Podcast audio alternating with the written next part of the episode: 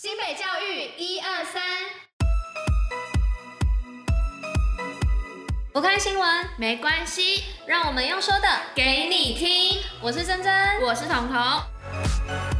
今天是五月十一号，礼拜三。接下来我们将与您一同分享新北教育新闻第十八集。最后还有活动分享，不要错过。除了准时收听外，也要记得戴口罩、勤洗手，共同防疫。全国性高中专题实作竞赛，新北学子得佳绩。这次的全国专题以及创意制作竞赛中，新北复兴商工与三重商工汽车科及国贸科学生也在竞赛中取得双料冠军的佳绩。三重商工校长李立泰表示，这次的比赛中展现师生共同合作的核心，也希望透过这次的经验，能让学生运用到未来的职场上。新北广福造袖珍屋创客实现梦想。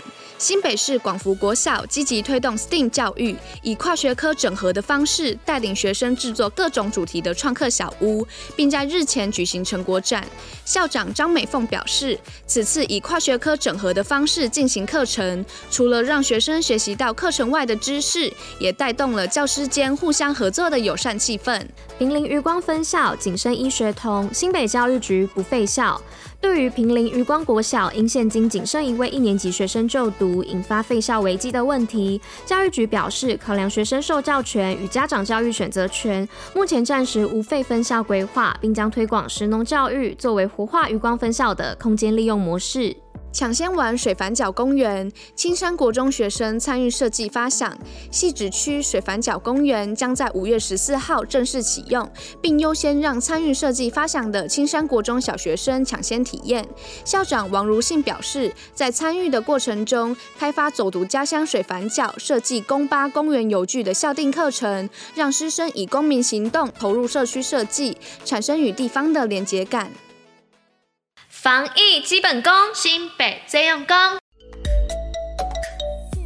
快筛阳性免惊慌，新北市府有一套。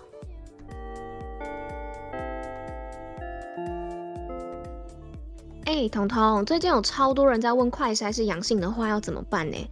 啊，你有想法吗？想法倒是没有，但昨天在我的新北市的 YouTube 频道有看到相关的新闻呢。哎，真的吗？那我也来看看，不然最近一堆人问我，我头都快要被问到发晕了啦。好啊，好啊，那我们一起来看。第一个是，如果有出现身体不舒服或是快筛是阳性的症状时，就只能自行前往，或者是请同住的家人再自己到附近的筛检站或医院的防疫级门诊做 PCR 的检测。要注意的是，绝对不能搭乘大众运输交通工具前往。嗯，然后如果检测结果是阳性，而确诊者又刚好是六十九岁以下轻症或无症状，或是非六十五岁到六十九岁独居者，就会被列为居家的照顾对象，然后需要下载 iCare 的 App，除了要每天填写三次并上传健康问卷外，又提供远端视讯关怀跟远距视讯治疗的服务哦。然后新北市目前也规划了十二家居家照护责任医院。当居家照顾者身体不舒服的时候，就会安排到附近的医院就医。对啊，然后除了这些，新北市也有提供生活关怀服务哦，让大家在遇到相关问题时，就可以立刻解决这些问题。对呀，幸好新北市政府都已经有相对应的措施了，就算真的确诊了，在粉丝专业中也可以找到相对应的资料。而且啊，他们不是也已经有在新北市教育局的网页上啊新增防疫专区吗？将防疫资讯都放在上面，真的很便利耶。对呀，但我们还是要落实勤洗手、戴口罩的好习惯，这是当然的啊。哎，那我也先把这些资料转传给其他朋友知道。新北活动报虎哩知。新美树林增加五座共融游戏场，亲子同游好所在。彤彤啊，你有听说树林新建五座共融游戏场的事情吗？当然有啊，而且我也刚好要跟你说，看下礼拜要不要一起去。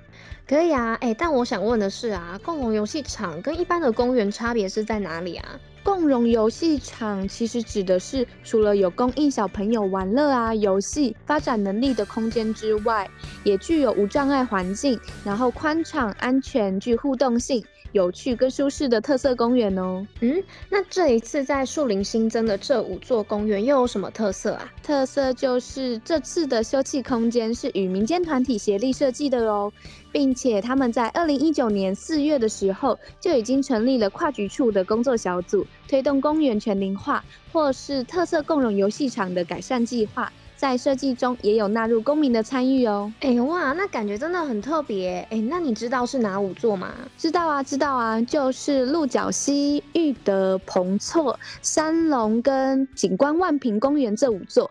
但其实我也是看了这个资讯我才知道的啦。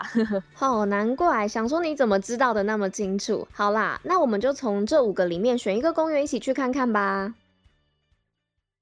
以上就是今天为大家选播的教育新闻。新北教育最用心，我们明天见。